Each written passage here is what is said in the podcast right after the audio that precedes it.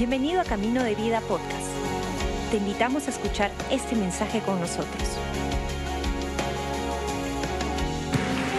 Gracias por estar aquí, gracias por estar en casa. Este es nuestro segundo servicio aquí en, nuestro campus de Lince. Gracias por estar aquí con nosotros y vuelvo a repetir esto, que no sea un momento check, sino que sea un momento que tú puedas decir, Dios estuvo aquí y algo pasó en mi corazón. Tú no estás aquí por casualidad, Dios te trajo. Así que con esa convicción, saluda al que está a tu costado, dale un puñito así en, la mano, por favor, no vayas en la, mano. Veo algunos que se animan y dicen, este, no, no, en la manito nomás un puñito. Y tomen asiento, por favor, bienvenidos a casa, bienvenidos de parte de nuestros pastores principales, Pastor Robert y Pastora Karin Barriger. Gracias por estar aquí el día de hoy. Y de hecho, ¿a, cuántos les, les, les, alegra ir a la palabra de Dios? Creo que no pregunté. Voy a tratar de, no sé, de, expresarme mejor. ¿Cuántos realmente celebran acercarse a la palabra de Dios? Es que la palabra de Dios es todo. La palabra de Dios es, es vida, es, es una espada más cortante que una espada de doble filo es viva y eficaz, es nuestra máxima autoridad. Siempre eh, recuerdo esto eh, en, la palabra de Dios, siempre que hubieron momentos en el pueblo de Dios en la cual la palabra era leída, la palabra era levantada, siempre terminaba en tono, siempre terminaba en fiesta, siempre terminaba eh, con el pueblo bailando y danzando y celebrando porque sabían de que tener la palabra en nuestras manos es un verdadero privilegio. Es un privilegio. Nunca tomemos tampoco el tenerla como, ah, tengo una Biblia ahí nada más, o lo tengo en mi celular, ahí alguna aplicación descargada. No, no, no, no. Es la misma palabra de Dios. ¿Ok? Entonces, hay alegría en acercarnos a la palabra de Dios. Y, de hecho, e, en este mes estamos hablando, o vamos a estar ah, hablando bastante acerca de alegría de vivir. De alegría de vivir. Y, de hecho, el mensaje que tengo en esta, en esta tarde ya. Ah, realmente nace de una pregunta que, que, para mí constantemente me, me, llena de curiosidad, como que, que, reta mis pensamientos. Y es esta, es, eh, en la Biblia hay, hay, muchos personajes, y uno de esos personajes en la Biblia, quizás uno de los, de los más conocidos, sobre todo en el Antiguo Testamento, es David, el rey David de alguna forma estamos más o menos familiarizados con su historia, porque rey David, de hecho, ah, marca muchísimo dentro de la identidad y dentro de la historia del pueblo de Dios en el Antiguo Testamento. Ah, y es más, si vamos a Jesús mismo, Jesús mismo era profetizado como el hijo de David, aquel que iba a nacer del linaje de David. Entonces, hablar de David es, es tema serio.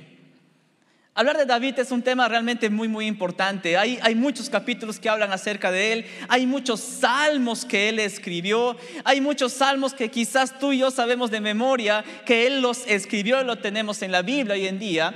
Pero una de las cosas que de David realmente jala muchísimo mis pensamientos día a día es cuando Dios declaró de él a alguien conforme a su corazón.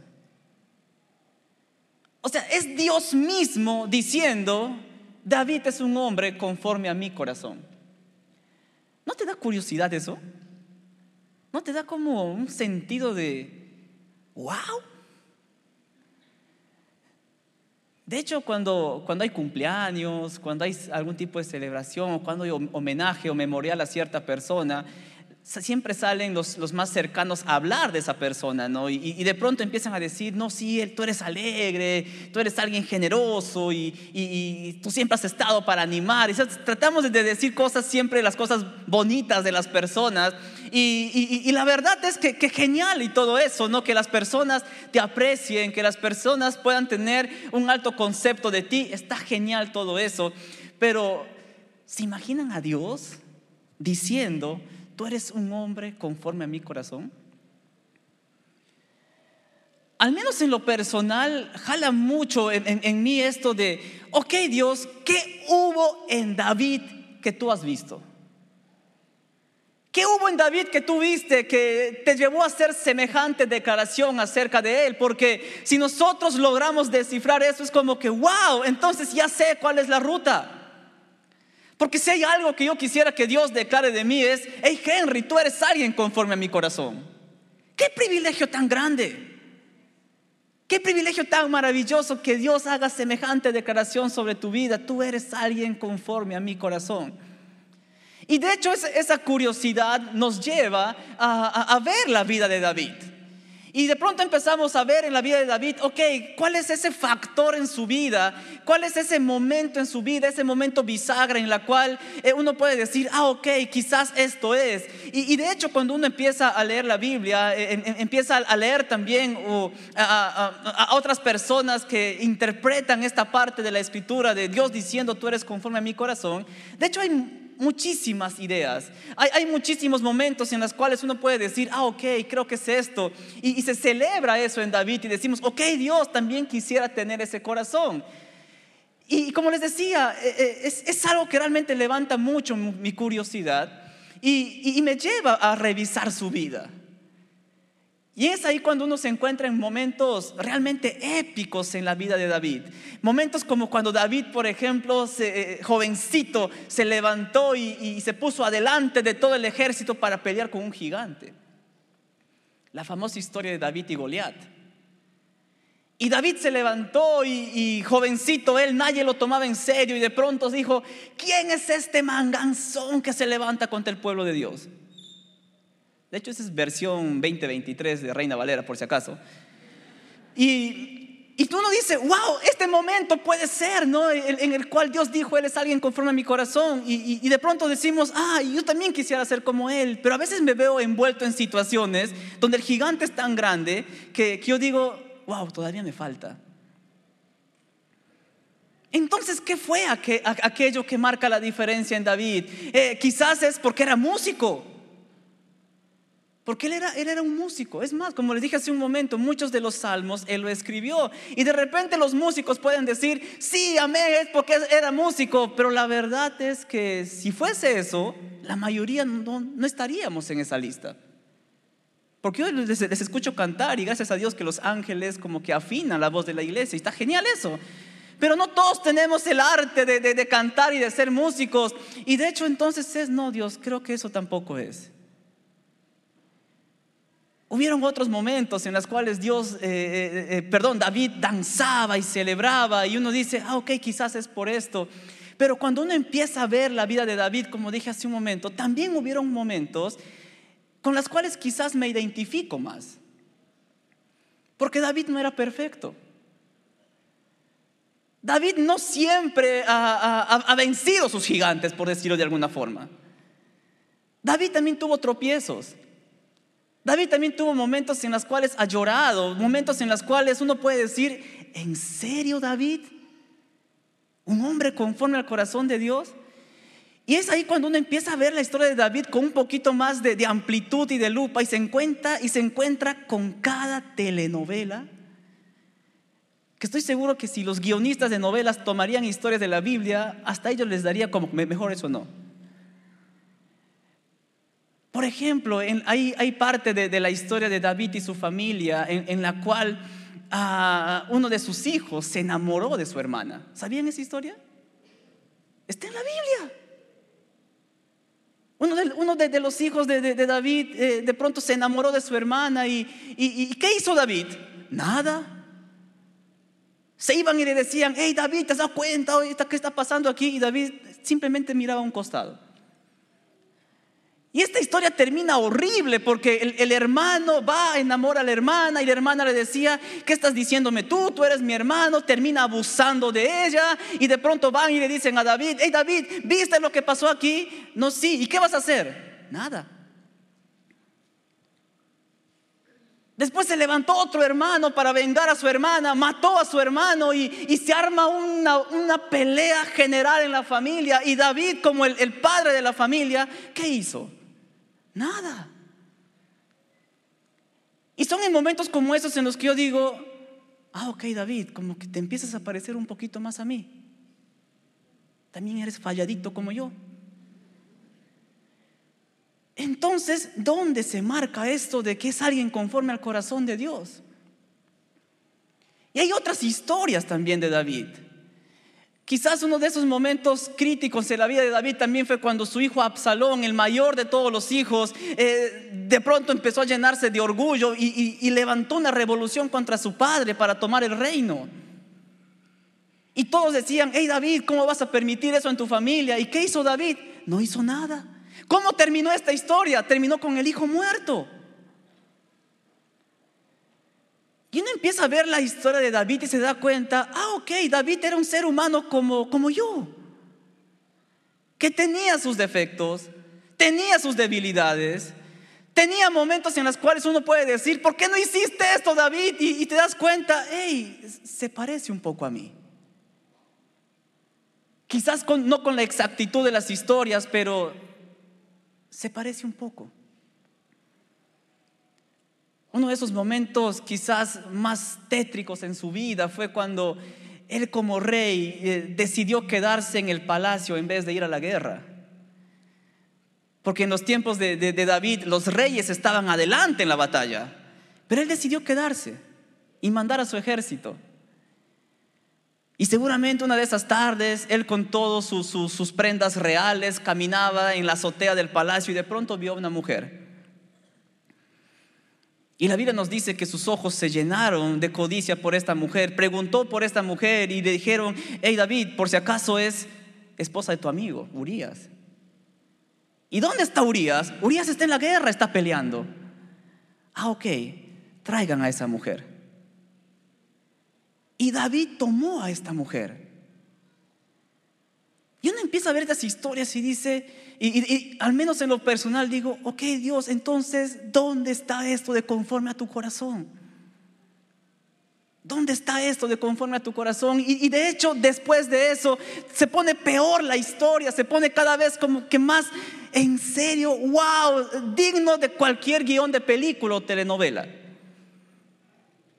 Esta mujer queda embarazada. Y David con la, con, la, con la, culpa, con la vergüenza, con el no saber qué hacer, decide acabar con la vida de su amigo Urias para que nunca reclame nada. Y lo que hace es pedir a, los generales, pongan a Urias en primera fila, en esa fila donde ninguno puede sobrevivir, los primeros que van en la batalla. Y de pronto hacen lo que David ordena, Después de unos días regresan los, los, anuncios o los comunicados de la guerra, las actualizaciones de las bajas y las victorias de la guerra y vienen y le dicen, hey David, tu amigo Urias murió. yo me imagino a David en ese momento eh, con una cara, entre comillas, de sorprendido, como diciendo, no. Y seguro hasta lloró. Seguro hasta se puso así, no, mi amigo Urias y todo el tema. Y después pasan cosas dificilísimas. Ah, eh, eh, eh pierde el hijo. Y llega un momento en el cual David estaba tristísimo diciendo, wow, quizás tocó fondo. Hasta que un día se acerca un profeta a David, un profeta que se llamaba Natán que hoy en día más diríamos Nathan. Se acerca Nathan, el profeta Natán, y le dice, hey David, tengo un mensaje de parte de Dios para ti. Y David dice, ok, ¿qué, es, lo que, es, lo que, Dios dice? Y, y Natán le empieza a decir, te cuento una historia. ¿Qué opinarías tú de un hombre que tiene muchísimos animales? Un hombre rico que tiene muchísimas ovejas y de pronto ve a su vecino y que tenía solamente una ovejita. Pero este hombre que tenía muchas ovejas decide quitarle la única oveja a su vecino. ¿Tú qué harías, David? Y David le dice, yo mato a ese hombre. ¡Qué injusto! ¿Cómo va a ser eso? Y Natán le dice, ese hombre eres tú, David. Y en ese momento algo se cayó en David. De ese momento el, David pomposo, El David con las, con las túnicas reales que caminaba seguramente alardeando en el palacio de pronto y era un hombre con la cabeza baja, triste, deprimido, seguramente con la vergüenza por esa culpabilidad. Ah, Dios ya me descubrió. Y no solamente Dios, sino que el profeta también ya lo sabe. ¿Dónde quedaron esos salmos hermosos de David? ¿Dónde quedó esa celebración por el arca del pacto? ¿Dónde quedaron esos momentos maravillosos en su vida, derrotando gigantes? Esos momentos en los cuales él era el David, el conquistador, el que nadie podía derrotar, el que derrotaba todos los ejércitos enemigos. Ahora era un hombre triste, cabizbajo. Un hombre que simplemente estaba ahí diciendo, este será el final. Y en ese momento yo, yo me imagino, porque soy bastante visual en mi manera de pensar, yo me imagino a David en el palacio, sentado en una de las gradas, sentado en uno de los espacios del palacio. Y en ese momento recordó algo que toda su vida lo había acompañado y es que él, él era un salmista, él era un poeta, era un cantante. Y seguramente fue a su habitación triste y dijo, hey, ¿dónde está el arpa que tengo guardado por ahí? Límpienlo, por favor, tráiganlo. Y trajeron el arpa, o guitarra, o decacordio, algún instrumento pidió David y de pronto él dijo, ok, voy a hacer lo único que sé hacer. Y seguramente con lágrimas en sus ojos, es ahí cuando él escribe este salmo. Salmo 51. Salmo 51 es un salmo que eh, realmente resume este momento de David. Resume ese momento en el cual él estaba batallando con la tristeza, batallando con la depresión, batallando con el, el sinsentido en su vida, batallando con la oscuridad en su vida. Justo después de haber conversado con el profeta, David decide escribir este salmo. Y me encanta ver este salmo porque quedó como un canto para el pueblo. Tanto así que el Salmo 51 arribita dice al músico principal, es decir, quedó como un salmo que se registró para ser cantado junto con el pueblo de Dios. Y es ahí cuando él dice, ten piedad de mí, oh Dios, conforme a tu misericordia. Es David cantando. Es David eh, levantando un cántico nuevo, levantando una canción en el momento más difícil de su vida, diciendo, conforme a la multitud de tus piedades, borra mis rebeliones. David estaba triste. ¿Dónde quedó el hombre pomposo aquí? Ahora se parece más a mí quizás. Me puedo identificar más con él entonces tengo esperanza para que Dios diga también de mí un hombre conforme a mi corazón. Pero quería llegar con ustedes al versículo 12. Y el versículo 12 dice lo siguiente, vuélveme el gozo de tu salvación. Vuélveme el gozo de tu salvación. David estaba cantando y de pronto le dice, Dios, por favor, devuélveme la, la alegría de saber que soy salvo. Devuélveme la alegría, devuélveme el gozo de saber que estoy seguro en ti. Estoy triste, sí, pero devuélveme por favor el gozo de tu salvación. Y es que hay una cosa real aquí familia, de que salvación y gozo van de la mano. El gozo no tiene que ver con tener siempre momentos geniales en nuestra vida o de siempre estar con una cara sonriente como si fuese un dibujo en mi cara. No, no, no. El gozo realmente nace con la convicción de saber que soy un hombre salvo. La alegría es tener la convicción de que probablemente situaciones difíciles van a venir a nuestra vida, de que probablemente van a venir noticias terribles que van a golpear. Es más, hasta culpa pudiese venir. Pero cuando yo sé que estoy en las manos de Dios, cuando yo sé que estoy seguro en sus manos, yo recobro ese gozo, la fortaleza de Dios en mi vida. Y tal como David dice aquí, que nadie me quite, Señor, el gozo de saber que soy tu hijo que ninguna circunstancia, que ningún momento me quite el gozo de saber que estoy seguro en ti. Que nada me quite el, el, gozo de saber que estoy seguro en tus manos. Que nadie me quite el gozo de saber de que nada me aparta de tu amor. De que nada me quite el gozo de saber de que soy salvo. De que soy tu hijo. De que soy nueva criatura. De que estoy salvo en ti, Señor. De pronto, esa se, esa se convirtió la oración de David aquí. Y una de las cosas que me maravilla de, Dios y nos enseña la palabra es de que, y esto está en Juan capítulo 4, cuando Jesús dice que el Padre está buscando adoradores en espíritu y en verdad. Y una cosa muy especial con esta declaración porque la Biblia no dice que Dios busca adoración. ¿Saben por qué? Porque la tiene. Él es Dios. Millares de ángeles constantemente están, están, cantando, Santo, Santo, tú eres digno. Es decir, hay millares de ángeles segundo a segundo por toda la eternidad adorando a Dios. Por eso es que Dios no dice yo busco adoración, lo que Él dice es busco adoradores. Y si algo vemos en la vida de David es que era un adorador. Esta escena de David en el momento más triste de su vida, en el momento de mayor culpabilidad en su vida, y de pronto decide, voy a cantar, voy a escribir algo.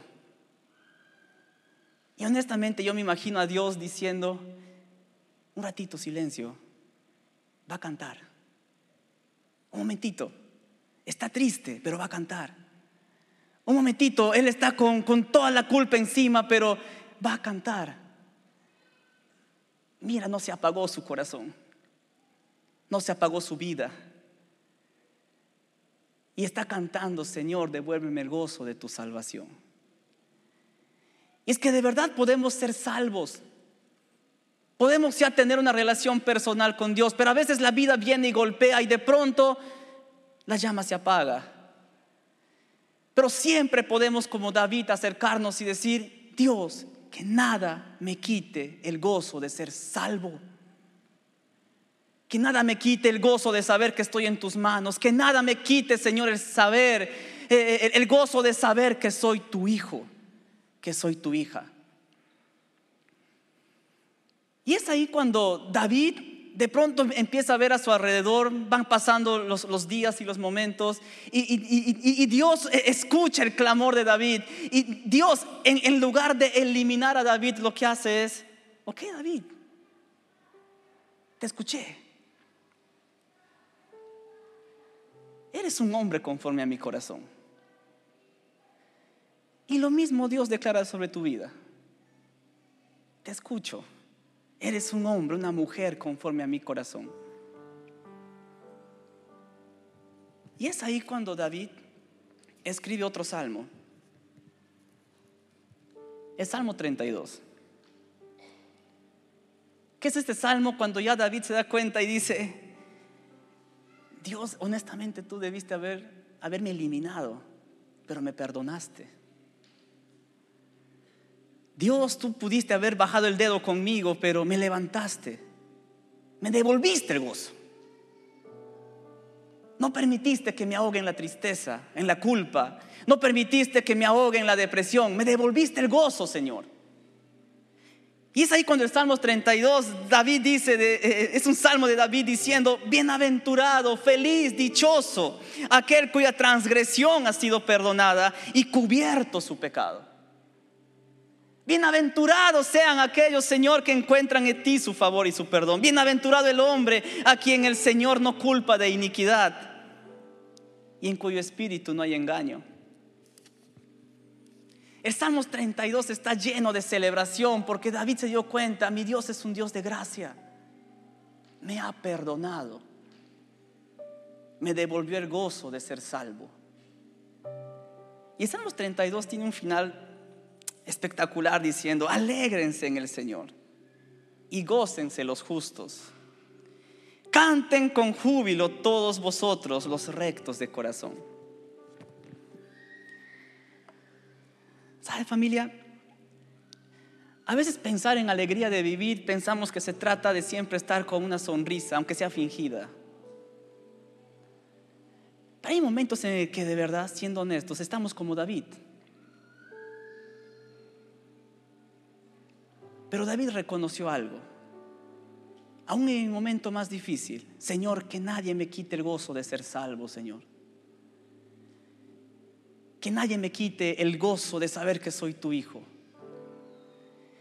Y es que alegría de vivir nos conecta directamente con el corazón de Dios. Es más, alegría de vivir, el gozo en el Señor nos recuerda de que realmente en esta vida sí probablemente habrán aflicciones. Habrá momentos difíciles, pero podemos confiar. Porque como dice Jesús mismo, yo he vencido al mundo. El gozo de la salvación nos recuerda de que nuestro verdadero hogar está ya con mi Padre. Y por eso es que cuando uno lee la, historia en la Biblia se da cuenta cómo es que siempre en Dios todo termina en celebración. Salmos 20, por ejemplo, perdón, Apocalipsis 21 dice de que ahí al final cuando estemos en casa, en nuestra verdadera casa, dice Salmos 21 que Él enjugará toda lágrima y toda tristeza, porque todas estas cosas ya son pasadas. Y el que está en el trono dijo, he aquí, hago nuevas todas las cosas. Y es que de eso se trata la alegría de vivir. De vivir una vida, Señor, esto me golpea. Pero que nadie me quite el gozo, que nadie apague mi voz. Que nada ni nadie me quite el gozo de poder decir, Dios, gracias, porque soy tu hijo. Gracias Señor porque en este mundo sí hay aflicciones, pero tú has vencido Señor. Gracias porque nada me aparta de tu amor. Gracias porque soy salvo en ti. Gracias porque puedo descansar en ti. Gracias porque puedo venir totalmente cargado y trabajado y agobiado quizás, pero tú eres mi descanso, Señor. Gracias porque estoy en casa. Gracias porque estoy en familia. Gracias porque puedo cantarte.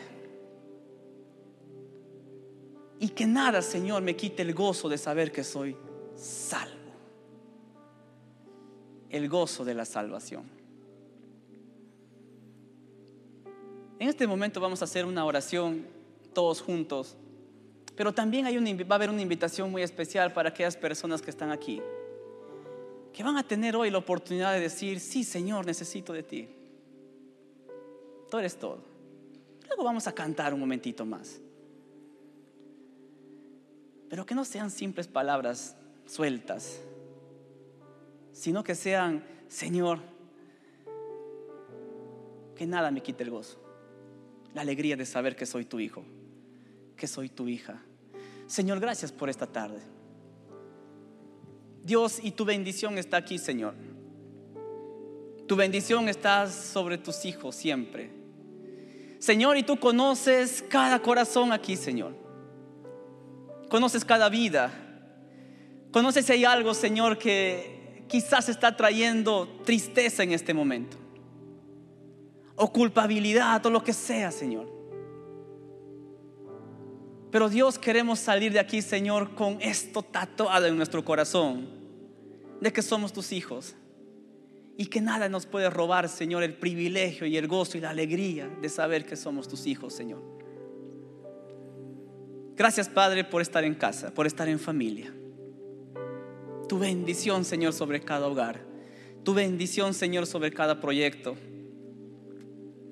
Tu bendición, Señor, sobre cada uno de nuestros pasos. Gracias por acompañarnos. Esperamos que hayas disfrutado el mensaje de hoy. Si deseas más información, síguenos en nuestras redes sociales o visita caminodevida.com.